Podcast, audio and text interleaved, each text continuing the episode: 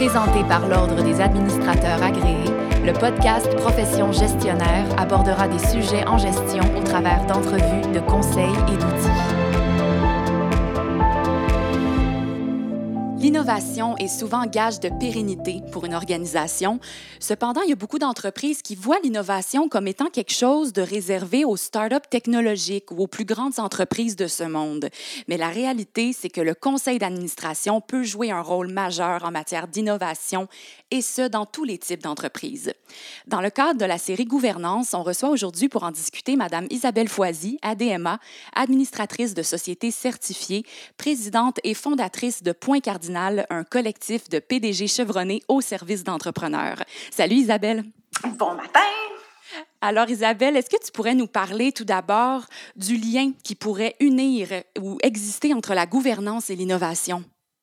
Ben, avec grand plaisir. Ce que je voudrais surtout aborder avec vous, c'est la manière avec laquelle vous pouvez avoir un impact pour une saine gouvernance, puis comment la gouvernance peut être vraiment un levier pour la croissance de votre conseil ou de votre entreprise. Alors, on va discuter ensemble de l'importance de s'entourer de personnes compétentes, diversifiées et tout ça dans l'optique de s'assurer de la pérennité de votre organisation et les liens entre justement la gouvernance et l'innovation. Alors, peut-être qu'on pourrait débuter justement en disant qu'il y a deux grands concepts quand on définit la gouvernance. Alors, on parle à tour à tour, à tour de conformité et de création de valeur. Alors, ces éléments-là, ils sont super importants à saisir quand on aborde notre rôle comme membre dans un conseil d'administration. Alors, je vous explique un peu la conformité. Alors, la conformité, c'est quoi? C'est ben, c'est tout ce qui touche à la réglementation, aux lois, à ce qui est assujetti dans l'organisation, dans ses pratiques de ses activités quotidiennes, et auquel aussi le conseil d'administration a un rôle important de veiller au respect des ententes entre l'organisation et ses partenaires. Puis surtout quand on parle de conformité, on a tendance à parler des événements passés. Alors, on parle des finances, on parle euh, de, de, de documents qu'on va pouvoir regarder sur le passé et donc, ça, c'est la partie conformité. La deuxième partie, on parle de création de valeur. Puis ça, c'est ce que j'apprécie le plus quand on parle justement de gouvernance. C'est le rôle du conseil d'administration pour s'assurer que l'organisation va être en lien avec ses plans stratégiques, mais pour aussi qu'on pense au long terme, à, la pérennité de l'organisation. Donc, le conseil d'administration doit avoir une connaissance et des expertises pertinentes pour que bien connaître l'organisation puis son industrie. Ici, on parle d'éléments plutôt futurs. Donc, euh, j'aime beaucoup comparer la conformité comme le tableau de bord, puis les rétroviseurs. Donc, quand on regarde par en arrière, puis le tableau de bord, c'est un peu nos indicateurs de performance. comment ça s'est passé au niveau des finances, au niveau de notre plan. Et puis, quand je parle de création de valeur, ben, ce qui me vient en tête, c'est justement, c'est le pare-brise. Donc, ce qu'on voit par en avant. Et l'analogie que j'aime aussi faire, c'est que le rétroviseur, il est tout petit. Donc, on peut passer du temps à regarder ce qu'on a fait par le passé pour s'assurer que ce qu'on fait fait du sens. Mais quand on regarde devant nous, le pare-brise, il est beaucoup plus grand. Donc, il faut vraiment être capable de se projeter dans l'avenir. Puis quand on a des objectifs, quand on parle de gouvernance, ben en fait, on veut s'assurer de la croissance, de la performance et le développement de l'organisation. On va veiller à la pérennité de l'organisation, puis bien évidemment aux intérêts de l'organisation. Puis là, je viens au lien avec l'innovation. Alors, pour moi, ben, on peut peut-être regarder ensemble sur les raisons pour lesquelles on innove. Alors, on peut s'entendre qu'on innove principalement pour deux raisons soit parce qu'on a une opportunité ou parce qu'on fait face à une menace. Puis on se le dira, quand la COVID est arrivée, ben ça été pas mal une menace. Puis euh, je lisais justement récemment qu'il y a deux tiers des entreprises, deux tiers des entreprises dans, la, les 18 derniers mois qui ont innové ou en tout cas qui ont pivoté puis qui ont permis de changer. Alors c'est vrai que quand on a des opportunités ou quand on a des menaces, ben c'est le moment d'innover. Alors, il y a un lien important qu'on peut faire, euh, c'est qu'innovation, tout comme la gouvernance, ben, ça crée de la valeur pour une organisation. Puis dans le cadre de mon travail maintenant, mais dans le cadre de mes travails passés, j'ai fait plusieurs consultations virtuelles à travers la province. J'ai fait des tournées régionales. Euh, et puis ça, depuis deux, trois ans, j'entends, ce que j'entends sur toutes les lèvres, c'est que ben, on a une pénurie de main-d'œuvre, les carnets de commandes sont pleins, les entrepreneurs n'arrivent pas à tout faire. Donc, il y en a plusieurs qui me disent qu'ils annulent même des commandes ou qui refusent des nouveaux clients parce qu'ils ne sont pas capables de livrer. Et puis, il y a plusieurs entreprises aussi qui me parlent qui ont de la difficulté à se projeter dans l'avenir parce qu'ils sont pris dans le quotidien, ils font leurs opérations tous les jours, puis ils sont tellement occupés qu'ils n'ont pas le temps de prendre un instant pour se dégager puis pour voir loin. Ils me parlent aussi qu'ils ont un défi de productivité. Puis quand on parle d'exportation, ben ça apporte son lot de défis, surtout dans le cas de la pandémie. Alors, pour moi, le lien, il est clair. Donc, si on prend du temps à penser à demain, qu'on sort du quotidien, et puis qu'en plus, notre conseil d'administration, notre comité aviseur nous pousse à créer de la valeur pour notre entreprise, bien, il y a plus de possibilités d'innover pour se démarquer, puis pour faire face aux défis sur notre chemin. On doit donc trouver un espace pour prioriser les éléments importants avec des étapes à long terme, puis éviter de passer tout son temps sur des éléments plus ou moins importants avec des impacts plutôt à court terme. Et, j'imagine, Isabelle, qu'on dans une entreprise, on, se doit d'innover, on a une certaine responsabilité par rapport à l'innovation. En tant qu'administratrice ou administrateur, euh, tu dirais que ce serait quoi cette responsabilité-là en lien avec l'innovation? Bien, en fait, je vais juste mettre un petit bémol avant de commencer pour dire qu'il n'y a pas juste un modèle unique de gouvernance. ce que je vais vous parler aujourd'hui, ben, c'est dans les organisations ben, qui veulent se doter d'une gouvernance. Il faut que ça leur convienne à eux. Puis il faut qu'ils cherchent l'équilibre entre la reddition de comptes puis l'accompagnement dans l'évolution de l'organisation. Puis chaque entreprise a ses priorités différentes. Chaque entreprise a aussi une façon de faire qui est différente. Donc, l'objectif ultime, dans tous les cas, c'est d'assurer la survie à long terme de l'organisation. Alors, si vous, vous êtes sur un conseil d'administration, si vous avez votre entreprise, vous devriez vous poser la question puis voir comment l'innovation peut avoir un impact pour vous. Alors, ce thème-là d'innovation, ben, vous devriez vous poser la question, est-ce que ça devrait être à l'ordre du jour de mon, de mon organisation? Et si oui, ben, ça devrait être au même titre qu'on parle de marketing, on parle de ressources humaines, mais le thème innovation devrait être là pour donner de l'importance à ce que vous êtes en train de faire.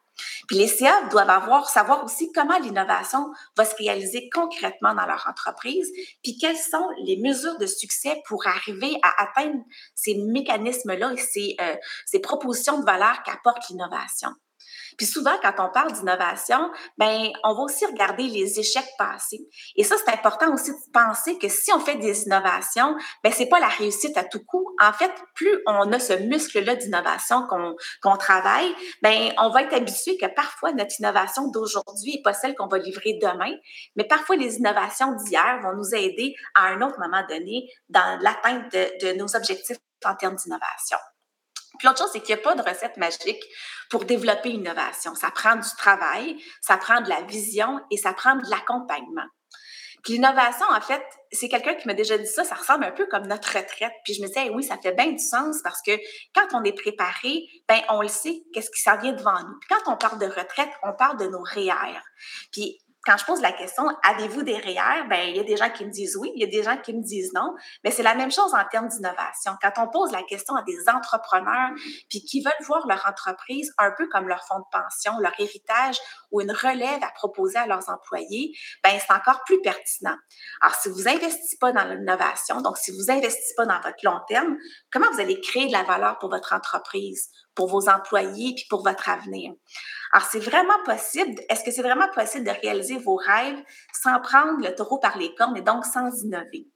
Puis comme le conseil d'administration, vous avez une responsabilité de vous assurer de la pérennité de l'entreprise, donc de vous assurer que l'entreprise soit la vôtre ou laquelle sur laquelle vous siégez, vous devez les aider à voir loin, puis pas juste regarder euh, dans le rétroviseur, mais aussi regarder surtout vers le pare-brise. Ben le lien pour moi il est clair. Donc, une des questions à vous poser, qui sur votre conseil d'administration a l'expertise et l'expérience nécessaires pour vous guider en termes d'innovation? Fait que ça nous amène aussi à se poser la question sur c'est qui ces gens-là qui nous entourent au conseil pour justement que ce, mot-là ou ce, ces tendances-là en termes d'innovation, comment on met ça à l'ordre du jour, mais aussi voir qui sont ces gens-là qui vous inspirent et qui peuvent vous apporter les dernières tendances dans votre domaine, qui vont vous aider à faire réfléchir sur des angles morts ou des nouvelles tendances que vous avez peut-être pas vues. Puis donc, votre CA devrait vous challenger et vous faire grandir. Puis moi, je dis souvent, quand vous regardez qui vous avez besoin auprès de votre conseil d'administration pour vous aider en termes d'innovation, ben regardez pas aujourd'hui qui vous avez besoin, mais regardez dans trois ans, dans cinq ans où vous voulez être, puis allez chercher ces joueurs-là qui ont ces expertises-là, qui vont vous amener à aller où vous voulez aller. Puis la même chose, est-ce que vous avez pensé avoir une rotation des membres sur votre conseil d'administration? Alors, est-ce qu'il y a des mandats clairs à durée déterminée pour vos membres? À quand votre dernière évaluation de votre conseil d'administration? Est-ce qu'il vous manque une expertise qui pourrait vous faire grandir? Donc, d'autres questions à vous poser, c'est avez-vous un conseil d'administration qui est complaisant, donc qui vous laisse aller, ou au contraire, vous avez des gens qui veulent vous accompagner à travers la prochaine tempête ou les prochains succès transplanétaires? Alors, de vous entourer de gens compétents, mais aussi de vous entourer des gens motivants, inspirants, puis qui ont les compétences pour vous, aider à atteindre vos rêves, ben c'est important de ne pas hésiter d'aller cogner aux portes pour que ces gens-là puissent vous aider à réussir. D'ailleurs, il y a un sondage de EY euh, en matière qui nous indique que seulement 35% des conseils d'administration estiment qu'ils ont les bonnes compétences et l'expérience requises pour adresser les problématiques d'éthique et les implications pratiques liées à la technologie. Alors, on met souvent beaucoup de temps et d'énergie sur les ressources humaines, les finances, le marketing, mais aussi, on doit parler d'innovation et de stratégie. Puis un sondage qui a été fait chez Québec Innove en novembre l'année passée auprès de plus de 700 PME au Québec qui nous relève que les entreprises qui ont un conseil d'administration innovent 67 de plus que les compagnies qui n'en ont pas. Alors, notre responsabilité sur le conseil d'administration, c'est pas de tout connaître, mais c'est aussi de s'assurer d'avoir les bonnes personnes présentes pour que les bonnes stratégies qui visent la pérennité de l'organisation soient prises. Mmh. D'ailleurs, ce que je dirais, je m'excuse, j'ajouterai un petit point, je dirais aussi que quand on euh, n'a peut-être pas les personnes alentour de la table sur notre conseil d'administration, ben, il ne faut pas non plus hésiter d'aller chercher ces joueurs-là pour que peut-être qu'ils viennent à un conseil d'administration comme invité pour adresser peut-être une problématique ou une situation qui nous permettrait d'aller chercher les informations requises pour que le conseil d'administration puisse lui prendre les bonnes décisions. Ah, intéressant, merci, très bien. Isabelle, on associe souvent euh, innovation avec technologie. On dirait que c'est comme l'un ne va pas sans l'autre, surtout en 2021 et pour les temps à venir. Est-ce que tu aurais des exemples d'innovation qui ne seraient pas technologiques? Ah, tu as tellement raison. On entend souvent ça, technologie égale innovation. Bien, plus que jamais, le développement économique qui passe pas juste par ça. Oui, le numérique, mais toute l'innovation sociale, environnementale au Québec puis de la planète vont de pair avec l'innovation. Donc, le développement à court et moyen terme des entreprises est intimement lié, comme je vous le disais tantôt, à votre capacité d'innovation. Alors, la définition propre à l'OCDE, ça définit surtout quatre types d'innovation. Puis il y en a qu'on connaît bien. Par exemple, l'innovation de produit, ben, c'est facile. On crée, ben, c'est facile. Je ne dis pas que c'est facile, mais pour penser à ce que c'est l'innovation de produit, on a des repères qui sont plus faciles à penser. Entre autres, euh, je sais pas moi, les téléphones intelligents, euh, euh, dont on peut plus passer, des produits comme tels, des nouveaux produits ou des produits qu'on a améliorés. Il y a l'innovation de procédés, par exemple l'automatisation, puis l'usine 4.0 sont des bons exemples quand on change de nos façons de faire dans les procédés. On parle d'innovation de marketing ou de mise en marché. Euh, on peut penser entre autres à Amazon ou Netflix là, qui ont changé nos modes de consommation, mais il y a l'innovation organisationnelle et c'est là où on trouve pas mal d'innovations qui sont non technologiques, qui se définissent surtout comme la réponse humaine au changement technologique dans une entreprise. Alors, quand vous faites des innovations technologiques, il faut aussi penser aux impacts que ça peut avoir sur les humains qui sont derrière ces technologies-là. Puis la responsabilité sociale des entreprises, elle est super importante. Entre autres, il faut penser à l'humain qui est derrière l'intelligence artificielle, entre autres, puis justement, se poser des questions éthiques sur notre gouvernance fait partie des moyens pour mieux répondre aux enjeux humains. Justement, on travaille présentement avec un mandat avec l'Institut de la technologie pour l'humain?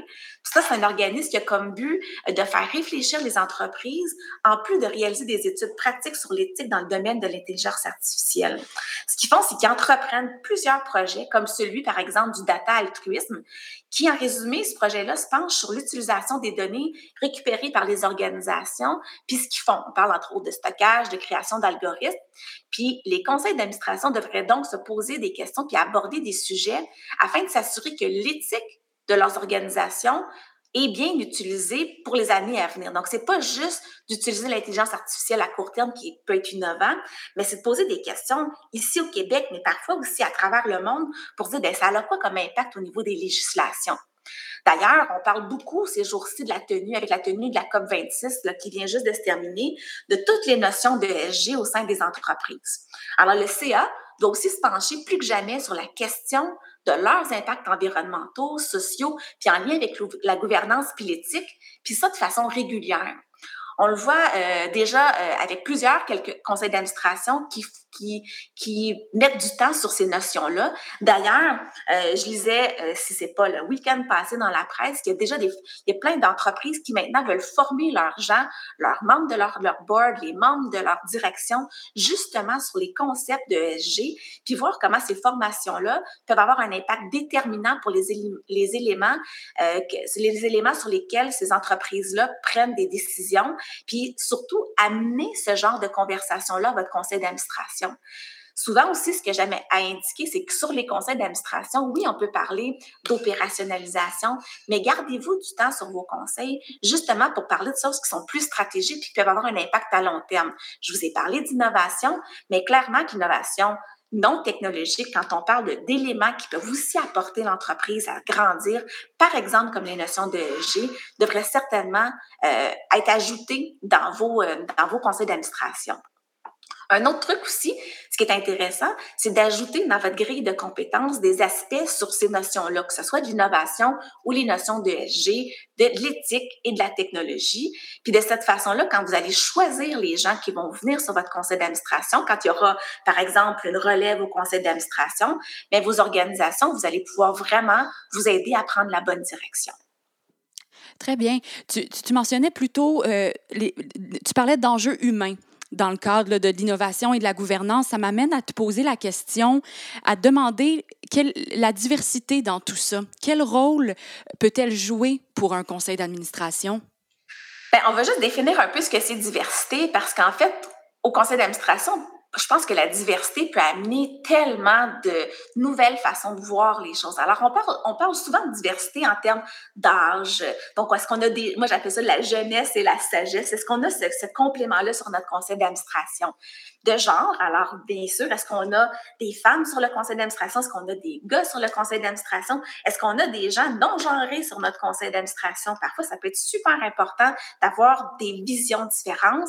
On a parlé tantôt d'expérience, je l'ai déjà traité, mais de culture aussi, dépendant. Si votre entreprise, par exemple, veut exporter dans un marché où vous n'avez pas des gens sur le conseil d'administration qui connaissent bien cette, cette, nouvelle culture-là ou ce nouveau marché-là, ce sera intéressant pour vous de vous faire accompagner pour bien comprendre comment les décisions que vous prenez peuvent avoir des impacts peut-être similaires ou différents là où vous voulez exporter. Le secteur d'activité, bien sûr, peut être aussi intéressant. Souvent, euh, j'entends des gens dire, bon, mais sur mon conseil d'administration, j'ai besoin d'experts dans mon secteur d'activité. Vrai, mais il y a peut-être des acteurs d'activité qui sont connexes ou complémentaires sur lesquels on pourrait s'inspirer pour nous faire grandir. Certains secteurs d'activité ont des, des, années-lumière devant nous, mais pas hésiter d'aller chercher des gens qui ont peut-être vécu ce que vous vivez aujourd'hui pour vous aider à voir plus loin. Donc, la diversité, ce que ça permet de faire, c'est d'aller chercher évidemment des gens différents, avec des opinions différentes, puis de favoriser l'émergence peut-être d'angles morts qu'on n'aurait peut-être pas remarqué si on était resté à la même place. Puis l'autre chose, faut pas aussi, euh, si on n'a pas cette diversité-là, parfois l'erreur qui arrive, c'est qu'on peut se conforter dans nos décisions. Puis d'ailleurs, euh, ben, j'ai suivi une formation il n'y a pas très longtemps à Stanford, puis il nous donnait justement un exemple, puis je vais prendre un instant pour vous en parler parce que ça démontre quand même comment le group thinking, ça peut avoir un impact négatif. Alors, l'étude qu'ils ont faite, c'est qu'ils ont mis des républicains dans la même pièce, puis on dit, ben parfait, vous allez convaincre les gens dans l'autre pièce qui sont également des républicains sur un sujet X. Là, je me souviens pas c'est quoi le sujet, mais ça n'a pas de même importance. Et là, ben les républicains, qu'est-ce qu'ils ont fait? Ils ont pris du temps, ils ont analysé les choses, mais ils se sont préparés en sachant que les gens qui devaient convaincre, c'était des gens qui pensaient exactement comme eux. Donc, ben ça n'a pas été bien compliqué. Mais là, l'exercice d'après qu'ils ont fait, c'est que ces mêmes républicains-là, ils se sont dit, ben sur le même sujet, maintenant, vous allez devoir convaincre des démocrates. Ben, vous ne serez pas surpris de savoir que ben, ce groupe-là, qui était le même, le même groupe, ont fait beaucoup plus d'efforts, ont fait beaucoup plus de recherches, se sont dépassés, sont allés, ils ont fait des analyses beaucoup plus approfondies, ils sont mis dans les souliers des démocrates, sont arrivés avec des solutions beaucoup plus complexes. Et donc, les échanges qu'ils ont eus ont amené une solution qui avait beaucoup plus de valeur. Donc, cette étude-là, elle a été faite par Catherine Phillips, et euh, super intéressant. Puis si vous voulez, on pourrait peut-être mettre le lien dans la balado, mais vraiment, ça nous permet de, d'avoir pas juste la pensée qu'on pense que c'est mieux de s'entourer différemment, mais la recherche nous démontre aussi. Alors, peut-être que la question que vous devriez vous poser, c'est est-ce que vous, vous avez un CA qui est diversifié, qui vous permet de réfléchir autrement? Alors, c'est à vous de voir comment votre organisation peut innover et provoquer des discussions à ce sujet-là. L'environnement externe change et donc vous devez vous adapter et vous assurer de voir comment ces éléments-là peuvent vous avoir un impact sur votre réalité. Alors, clairement, là, out le beau-frère, vos relations proches comme votre comptable, votre avocat, vous avez accès à ces gens-là de façon régulière. Vous pouvez leur poser des questions. Donc, allez chercher des joueurs qui vont vous faire sortir de votre zone de confort, qui vont vous amener à, à, voir des éléments peut-être de façon différente. Mais faut-il aussi qu'on ait un contexte dans lequel les opinions différentes sont aussi bien acceptées à votre conseil d'administration. Donc, oui, il faut faire de la diversité, mais il faut aussi accueillir la diversité en ayant cette culture-là au conseil d'administration et dans votre entreprise qui vont permettre de vouloir se faire challenger. Parce que j'ai déjà vu, pour siéger depuis de nombreuses années sur des conseils d'administration, on dit oui, oui, je suis d'accord pour avoir de la diversité, mais dans l'application des choses, parfois c'est plus difficile parce que même si on dit qu'on veut se faire challenger, parfois les gens sont pas tout à fait prêts. Donc de là, il est aussi important de faire une évaluation de votre conseil d'administration de façon régulière qui vous permet donc, pour vous, de pouvoir voir est-ce que les babines suivent les bottines et est-ce que vous êtes capable justement d'accéder à ce que vous rêvez vraiment de faire en mettant alentour de vous ces conditions gagnantes-là? Mm-hmm. excellent. Et euh, vous diriez que ce serait quoi les conditions gagnantes pour qu'un CA puisse pleinement jouer son rôle? Bien, un, je vous l'ai dit, il faut que le CA soit capable de se projeter dans l'avenir. Donc, ça permet de rêver puis de prendre la mesure de ce qui est fait ici et ailleurs. Je dirais aussi, il faut toujours s'assurer que les décisions qui se prennent au conseil d'administration soient toujours dans l'intérêt à court, moyen et long terme de l'organisation. On ne doit pas oublier, il faut se questionner sur les tendances d'ici et d'ailleurs. Puis, je vous cacherai pas que de mettre l'innovation à l'heure du jour, on en a parlé tantôt, mais certainement, pour moi, c'est une des conditions gagnantes. Pas oublier aussi que les membres du conseil d'administration doivent avoir des connaissances et des expériences pertinentes pour contribuer à créer de la valeur. Vous devez aussi vous assurer d'avoir les bonnes personnes pour vous nourrir en termes d'expertise faut être capable de se poser des questions en toute ouverture. Donc, il ne faut pas craindre d'avoir des représailles à votre conseil d'administration. Puis ça, votre président de conseil, mais aussi les membres du conseil d'administration, vous avez un rôle à jouer pour vous assurer que les membres du conseil sont capables, en toute bienveillance, de pouvoir identifier et pouvoir parler, puis être capable de faire avancer des discussions de fond qui sont parfois difficiles. Alors, quand on a justement cette diversité-là au conseil d'administration, ben, il faut être capable d'écouter, être capable de cheminer. Puis parfois, bien, la décision va peut-être pas se prendre sur le coup, parce que quand on est habitué d'avoir toujours les mêmes gens autour de la table, bien, on, agit peut-être plus rapidement, mais peut-être que si on, se donne le, loisir ou la possibilité d'identifier puis d'analyser des nouvelles façons de fonctionner, bien ça, je pense que ça va vous amener à cheminer. Il y a une importance aussi à avoir une rotation des membres du conseil d'administration. Bien sûr, euh, on pense à la relève, à la diversité, mais aussi simplement pour avoir des nouvelles personnes avec de nouvelles idées qui vous permettent aussi de vous améliorer ou encore pour poursuivre une culture de création de valeur au sein de votre conseil d'administration.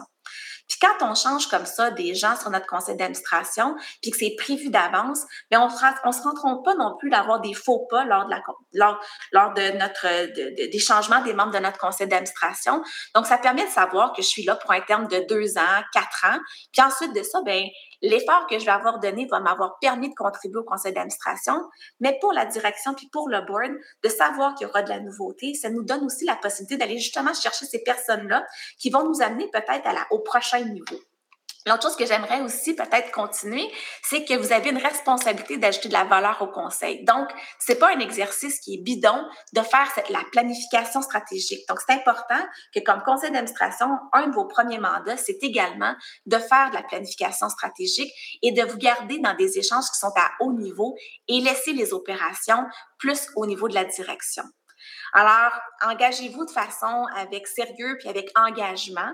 Et puis, je vous dirais aussi, ben, faites pas abstraction euh, euh, de, de l'incidence de ce que vous faites faire quand vous êtes au conseil d'administration. Donc, si euh, vous voyez des choses qui doivent être faites de façon urgente, faut pas se cacher la tête dans le sable, mais oubliez pas, vous êtes là pour penser à la stratégie à long terme.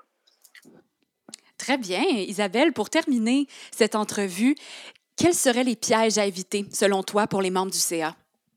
Alors, euh, ben, je vous dirais que de se conforter dans nos choix, de ne pas se poser de questions, ben ça, c'est vraiment un piège à éviter. De ne pas se renouveler, donc de ne pas, de pas faire de changements, de ne pas avoir de termes de mandat, donc, puis d'éviter d'avoir de la diversité. Pas aller plus loin qu'on pense. Donc, de, ça, de juste rester encadré dans ce qu'on est capable de faire, prendre les choses pour acquises. Euh, peut-être aller trop dans les détails, ce sera une erreur aussi. Euh, donc, essayer de demeurer dans la stratégie, puis pas dans les opérations. Donc, on dit souvent le nose in, fingers out.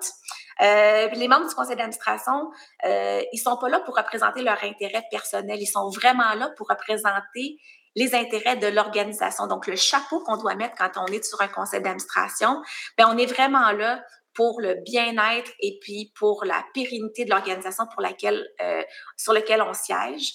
Puis, je terminerai en vous disant qu'un des pièges à éviter, ben, c'est de pas respecter la confidentialité. Quand on est sur un conseil d'administration, tout ce qui se discute dans un conseil d'administration, ça demeure au conseil d'administration.